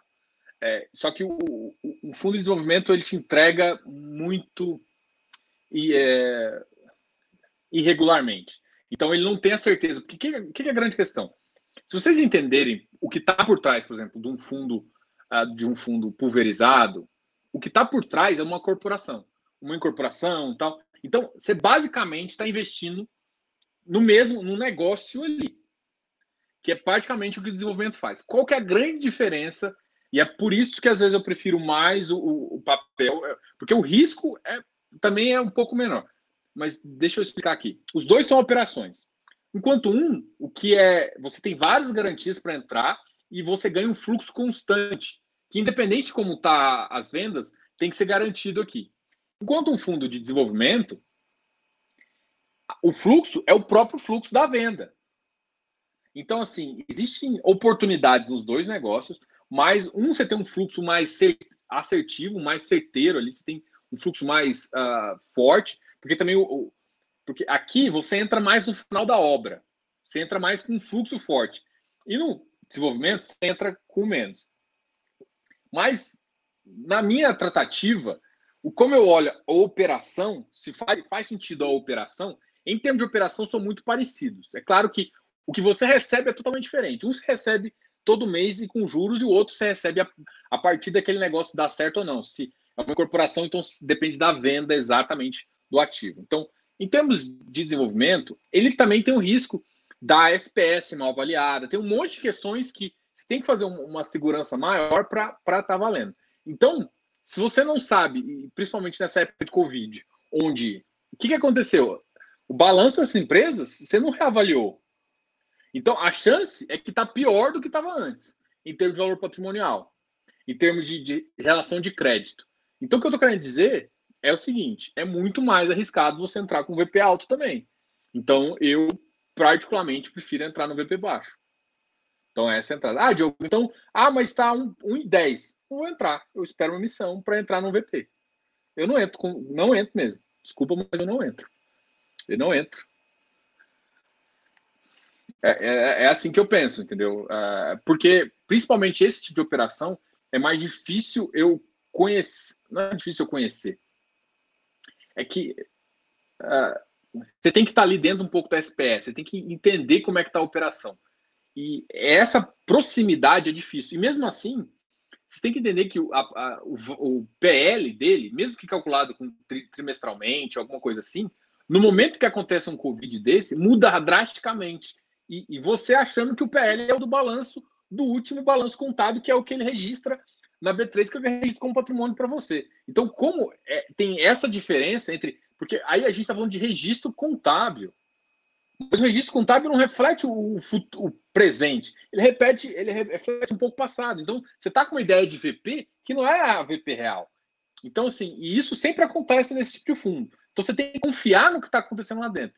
Então, é, pagar um prêmio muito alto de entrada é um risco que eu não estou disposto a correr. É, e assim, Diogo, mas você gosta de desenvolvimento? Eu gosto. Eu gosto. Eu conversei, eu, eu, pra você ter ideia, eu comecei a analisar alguns fundos. Se você analisar a carteira do Iridium, eu analisei aqui para vocês, o Iridium está no Tegar, no Tord, nossa, esqueci o último. Depois a gente conversa. Então, assim, eu comecei a analisar esses fundos. O Tegar eu já conhecia, mas eu não conhecia o Tord. E eu gostei de um pouco da estrutura dele. E ele tem um outro que é o. Gente, o Tordesilhas e o. Vou até olhar aqui, vou entrar no site aqui para vocês, vocês esperem 5 segundos aí. Qual que é o fundo, gente?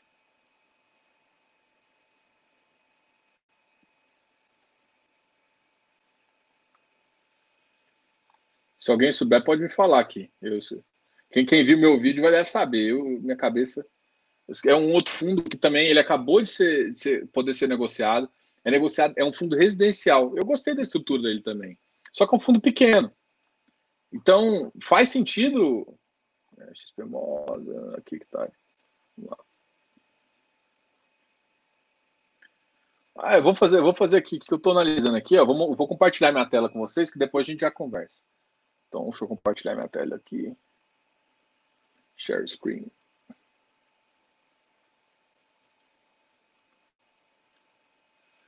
Então, para quem não conhece, vamos fazer propaganda um pouquinho. para quem não conhece, eu vou até tirar minha foto aqui. Esse aqui é o site do canal. Nossa, eu tô, eu tô, eu tô, tô falando. É do Iridium que eu fiz essa análise. Será que eu soltei a análise do Iridium? Gente, acho que eu não soltei a análise do Iridium ainda.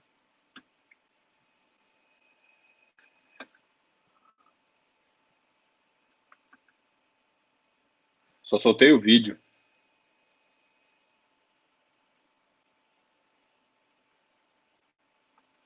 Aqui que eu estava falando para vocês do tesouro. Né? E aqui a gente vai falar dos ativos. Olha, eu vou passar rápido aqui, porque também a gente já está com o tempo bem, bem apertado aqui. O Aires R11 está em emissão, então essa queda de 3,5 é, é normal. Para mim, ele vai fechar um pouquinho mais abaixo, tá? Ele deve ficar numa zona de acomodação até passar a emissão de 125, de 126 a 122. Então ele ainda tem um espacinho para cair, na minha concepção.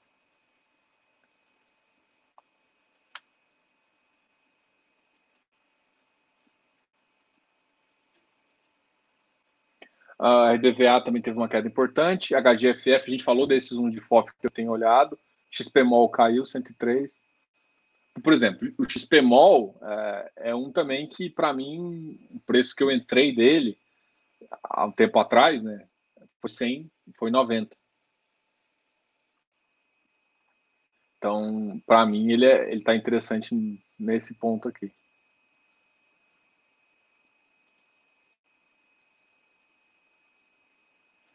Tá em agendado, gente. Acho que é por isso que não. Eu não soltei ainda. Rascunhos. Ah, eu não soltei ainda para vocês. Ah, que bosta. Pô, a análise ficou tão massa. Vou passar aqui com vocês. Depois vocês vão ver isso no site. É bom que vocês, vocês conhecem aqui o, a parte de trás aqui. Justamente foi feita a análise do, do, do irídio. Aqui, falando um pouquinho dele tudo mais, fazendo avaliação de dezembro até, até março, fazendo análise certinha, dizendo ó, quanto que ele tem de high yield na carteira dele, quanto ele tem de não papel, que é tudo que não é papel, tanto porque ele tem uma posição bem alta de hectare também, tem vários papéis. Aqui é, aqui é a posição ao longo do tempo mudando. Aqui também. Aqui, aqui a posição que ele aumentou e diminuiu. Vamos, vamos para a carteira de FI, é aqui que eu quero. TEP, esse cara aqui, eu acho.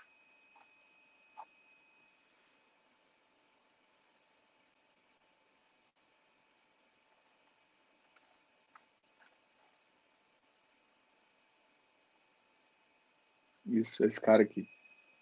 Eu esqueci o nome dele.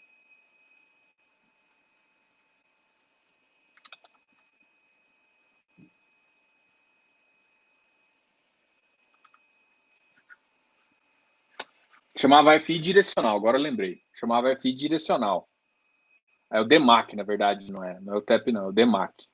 É o FI direcional. Ele também tem esse, esse fundo de desenvolvimento aí, tá?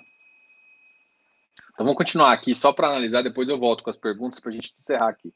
Vamos agora falar dos ativos que subiram bastante. O RBR Properties, putz, a RBR Properties perdeu o preço, né? Foi, o mercado está muito animado com ele. É, ele. Ele falou algumas coisas e, e que, que, ele tem um resultado acumulado para receber do RBRL, né? Que ele é dono de 95%. Uma outra, um outro que subiu muito aqui, olha, os properties voltaram a subir, ó, RBR, uh, XP Properties também, só que não é híbrido. O VILG de logístico subiu também. Olha só o preço do VILG, gente. 130. Tá foda. Deixa eu só mostrar aqui. Que é a minha visão aqui. Ah, não, agora vocês não enxergam. Vou colocar assim então uh, XP Properties, RBRR, 102, ali ó, o RBR começou a, o high grade deles começou a, a subir bem. Deixa eu ver o high yield. Iridium, 120. Nossa senhora, quero ver quando sai essa oferta. Porque não tem como do Iridium não sair oferta, velho. Todo mundo quer crédito vai, vai querer Iridium um pouquinho.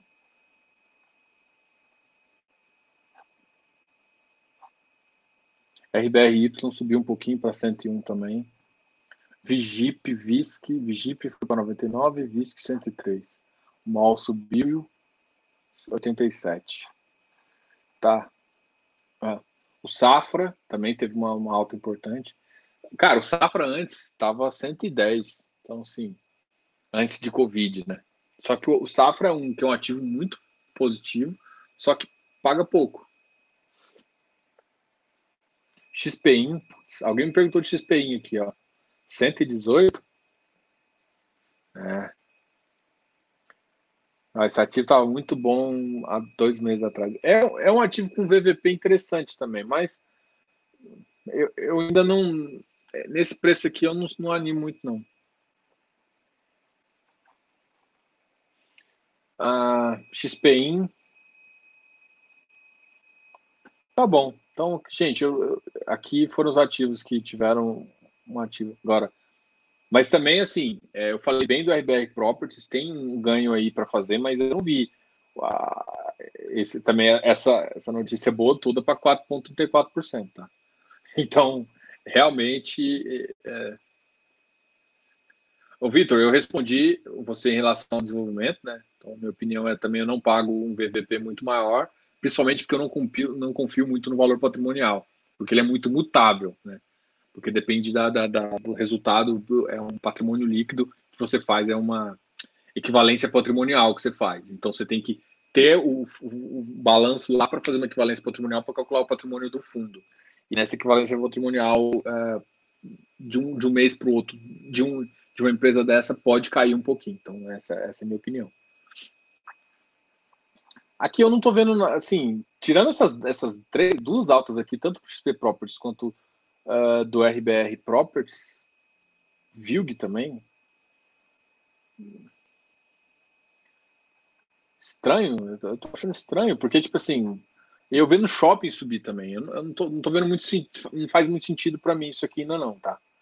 Mas, de qualquer forma, é, quando o ativo começa a ficar assim, gente, o que a gente faz é olhar para emissão. Ainda mais que agora que uma emissão voltaram, não adianta caçar cabelo e pelo em ovo, né? Não adianta. Você vai procurar, vai tentar achar, vai achar o seu próprio. Não vai achar nada. Vai acabar correndo atrás do rabo. HGRE. É, gente, HGRE eu sempre falei, né? Na faixa aqui, ó. E bateu sempre. Tem que tomar cuidado com a HGRE, gente, porque ele tá baixando muito. Olha só o range do HGRE aqui. Vocês estão. Eu vou até aumentar a tela. O HGRE está passando. Hoje, na mínima de hoje do HGRE, ele bateu 147.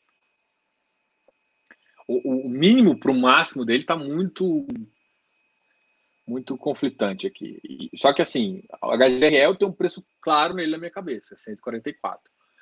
Ah, você pagaria 147? Talvez, chorando. Mas, assim, para mim o preço dele é 144. Vino é um que eu sempre falei que está entre 58 e 60. Mas, olha, ele já está na faixa máxima. E hoje ele já bateu o passo de 60 e 50. E você tem que lembrar que a emissão dele foi 62,50.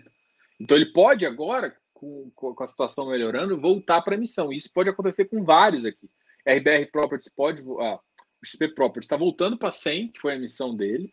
O RBR Properties já passou da emissão dele, mas ele pode acomodar. Então, o XP Properties, a acomodação dele pode ser em 110. Assim, em termos passados. Eu acho que é, que é um preço muito alto para ele, tá? Por enquanto, pelo que está acontecendo.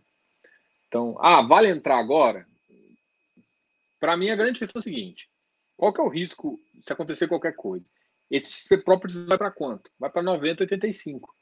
Então, o risco baixa que eu posso perder do que eu posso ganhar, para mim está quase no meio ali. Então, eu, não, eu ainda não animo, não. Eu esperaria cair, porque eu, eu não tô, eu não tô com 100% de confiança no vol. Se eu tiver certeza, a grande questão é o seguinte: se o vol estiver baixo, vamos embora. Porque se cair, se tiver liquidez, você compra mais. Quando volta alto, você pode perder 5% numa entrada. 5% hoje em dia, tipo, cara, você tem que lembrar que a Selic hoje está 2,25. E é por isso que eu falo para deixar por de dinheiro na corretora se você tem dinheiro para oportunidade, porque bateu, vamos supor, no, no intraday, um, um HGRE bateu 144, compra, entendeu? É, é uma coisa nesse sentido. Vamos lá, já conversei. BTLG, bom preço de entrada. Putz, BTLG é um que eu parei de acompanhar há um certo tempo. BTLG é um antigo.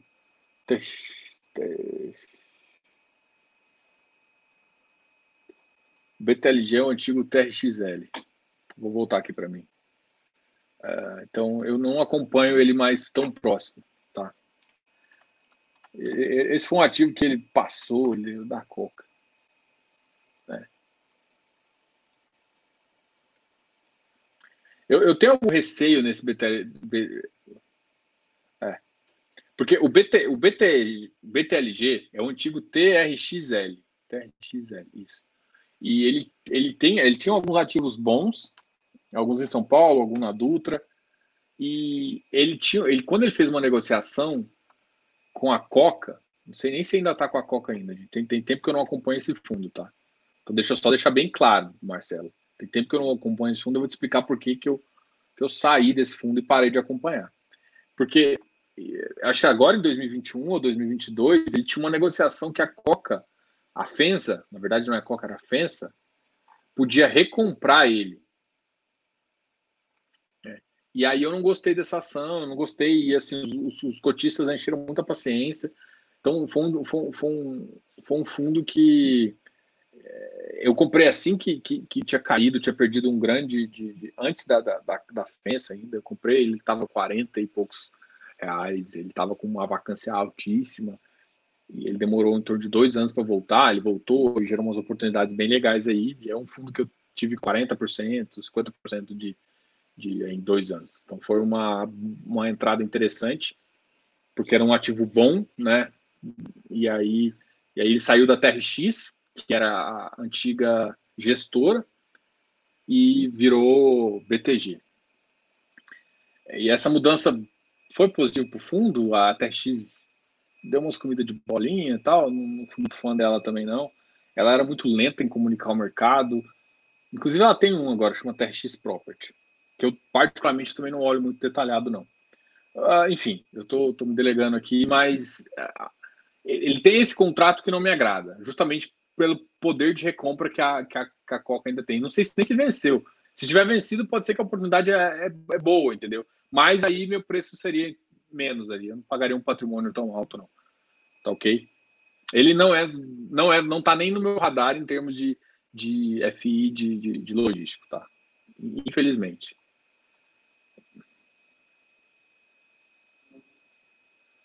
Ah, Leandro, você tá vendo um estudo aqui. É, pô, eu devia ter divulgado, cara. Eu já terminei, só faltou. É porque eu ainda não passei os comentários para cá, velho. Eu tinha que. Minha ideia é soltar isso junto com um vídeo, né? Porque aí a dúvida que vocês tiverem no vídeo, não conseguiam ver uns gráficos lá que eu coloco. O gráfico, tudo, o estudo tudo eu faço antes, né? Ah, os, os gráficos tudo eu faço antes. Então a gente vai estudando. Leandro, não sei se eu consegui te atender. Uh, Luciano, olha o povo me enchendo o saco aqui. Uh, beleza. Marcelo também foi mais uma pergunta do BTLG, não consegui te ajudar. A hectare eu falei um pouquinho. O hectare está tá em subscrição, o pessoal perguntou, eu falei um pouco da operação. É, é um ativo que eu gosto. É, eu tenho uma opção mais de crédito também, então faz, é, é interessante. É, o hectare, a gente vai, provavelmente assim que a Assim que a emissão acabar, a Hectare deve vir aqui no canal, a gente vai conversar. E aí eu quero, quero mostrar bem para vocês, ensinar um pouquinho de como é uma operação, entendeu? De como monta uma operação. A gente vai conseguir falar isso muito, a gente conseguir falar bem amanhã. É... Eu, eu, eu acho bem, bem interessante a gente conversar isso amanhã também. A RBR também faz isso muito bem. E se vocês analisarem o, o relatório delas, cara, o relatório hoje em dia que eu acho melhor, inclusive é o da RBR. RBR né? É o melhor, justamente porque ele tem um relatório que vamos chamar o relatório para iniciante e um relatório mais detalhado. O que você vai ver que eu vou conversar amanhã é que eu vou pedir mais detalhe. Eu quero, eu, quero informações, e vocês talvez não, não se importem ainda com isso, mas é,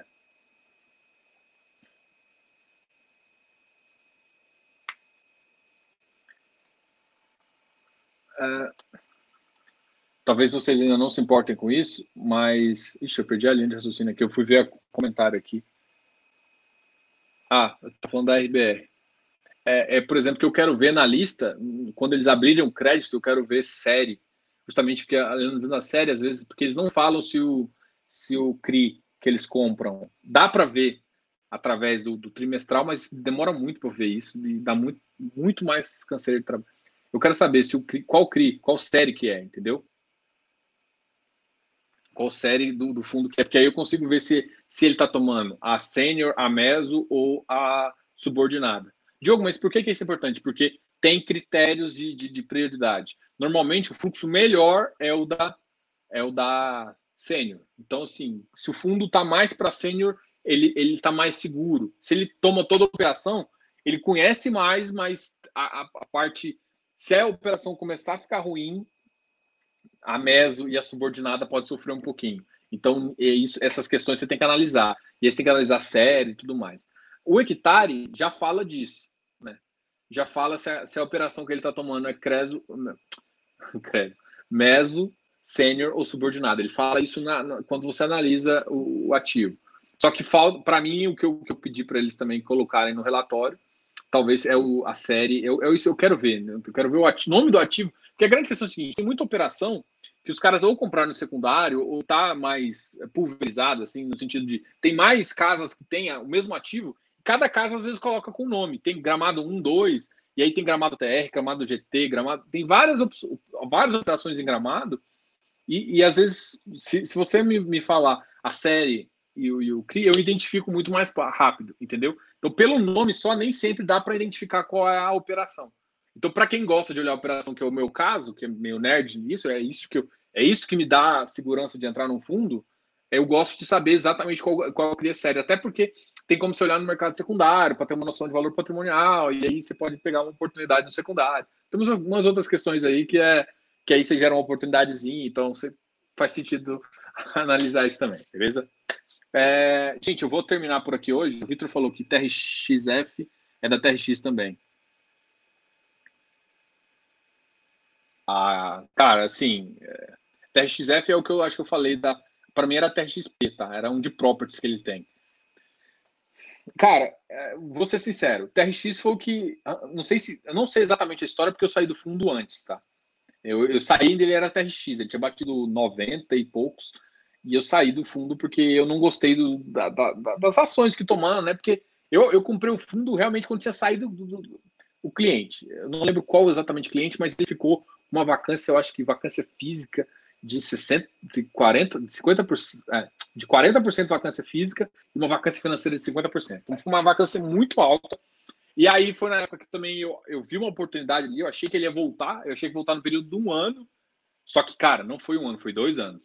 No geral, foi uma oportunidade boa, mas para mim a TRX falhou em vários pontos aí em comunicação com o mercado. Eles fizeram uma primeira proposta, foi tão bagunçada que, o, que, o, que os cotistas não aprovaram. Depois veio com uma segunda proposta com a mesma empresa, com a FENSA, é, e aí foi aprovado. Então, não foi uma coisa muito legal ali, entendeu? Não, eles comeram bola. Então, pode, pode ter mudado muita gente lá e tá com uma gestora muito boa. Mas, você lembra que eu falei que eu, tipo assim, cara, o mercado cresceu muito, né? Você não consegue analisar 200 ativos. Eu não consigo analisar 100 FIs. Eu não consigo. Sozinho eu não consigo, eu já te falo. Então, o que, que eu consigo analisar? Eu consigo analisar 40. Então, assim, eu tenho que escolher 40. E aí, ativos que já saíram do meu radar, por exemplo, tem, tem ativos que hoje em dia eu só olho porque ele é muito famoso. Por exemplo, dois. BCFF, para mim, eu, eu, não sou fã, e B, BRCR, que é o BC Fund. O BRCR e o BCFF, para mim, são dois ativos que eu acho que eu já tive os dois, inclusive, mas vendi e, e não tinha vontade de, de ter de novo mas é um ativo que você, normalmente vocês gostam, tem muita gente que tem. E aí eu comecei a, a botar ele na minha análise para me obrigar a olhar fato relevante e voltar a acompanhar para justamente se acontecer alguma coisa eu conseguir conversar com vocês. Então, quando a gestora ela, ela sai do, do, do, meu radar e tem outras, outras gestoras que estão fazendo produtos, por exemplo, cara, é, Credit Suisse, velho, lançou, tanto é que a, o HGFF é um bom produto. Melhor, inclusive, que, a, que o Cafof, para mim, do Kinéia. Mas, cara, a Kinéia lançou produto, Credit Suisse lançou produto, é... a 20 lançou produto, para mim, eu olho. Tanto é que a, a XP Asset também tá, tá, tá excelente, a RBR também. Tanto é que a RBR lançou a RBRL. Entendeu? Então, tem várias gestoras que têm lançado produtos legais que faz sentido eu analisar, entendeu? Aí eu paro um pouquinho e vou analisar. E aí ele lançou novo, eu vou eu prefiro muito mais, às vezes, pegar esse ativo com uma nova proposta e ficar observando do que pegar um antigo que foi mal gerido há muito tempo. E aí você vê que ele é mal gerido porque você vê que o patrimônio dele, por exemplo, você pega um KNRI, um ativo que. um, um HGLG, você, vai, você vê que o ativo, cara, o ativo é, é top pra caramba, ele sobe, valor, valor patrimonial. Agora você pega um ativo ruim que cai, tipo BCFF, ele saiu a 100, ainda não bateu nem 100 de novo. É, se você comprar valor, se você acompanhar o patrimônio, mesmo que do, do, do HFOF da vida, o patrimônio dele já está tá muito melhor e, do que do que o do BCFF. Então, ativos que eu tenho um pouco de preconceito e agora eu tô, tô voltando, tá? Gente, eu acabei de falando muito. Eu acho que eu consegui falar um pouquinho dos ativos aqui. A gente falou bastante. É... E a ideia é essa aqui, cara. Se tiverem alguma, alguma última pergunta, fale aí, mas eu acho que a, a ideia é que depois de uma hora e meia, eu acho que já estão cansados de escutar eu falando, né? Que hoje é, eu quero agradecer a presença de todo mundo aí. Hoje a live foi bem interessante, chegou a, a um número interessante de pessoas. Quero agradecer para vocês e lembrando que amanhã a gente vai conversar nesse mesmo canal às 19 horas, na verdade é um pouco mais cedo, às 19 horas. Aí, vai, vai, aí na live vai ser um pouquinho mais exato, tá, A gente? Vai ser em torno de uma hora mesmo. E amanhã a gente faz uma live com a RBR. Ricardo Almendra e Bruno Frutiuli. Eles vão vir aqui para falar comigo, tá? Até o Bruno, nada, você teve uma hora que eu dei uma garejada aqui, porque o Bruno me acabou de mandar um e-mail aqui e eu tenho que conversar com ele. Bom, então amanhã, às 19 horas, vai ser justamente a nossa live, tá ok? É, grande abraço aí para vocês. Eu espero vocês amanhã. Então, amanhã vai ser muito legal. Uh, a gente vai conversar bastante. Eu tenho, preparei um monte de perguntas interessantes. E, e, muita gente de vocês me perguntou sobre alguns assuntos, né? Eu recebi algumas perguntas sobre o RBR Properties em termos de, de relatório. Tem algumas coisas que eu também quero colocar, explicações também. É, não sei se vocês sabem como é que ficou a estrutura RBR Properties, RBRL. E isso vai ser uma das minhas perguntas para ele lá, justamente para explicar um pouco de como foi feito isso, por que, que o RBR Properties decidiu investir diretamente. Só lembrando vocês, então, que se inscreva aqui no canal, dá um like nesse vídeo e não sei a que hora você está assistindo, mas grande abraço e obrigado por ficar uma hora e meia comigo. Valeu!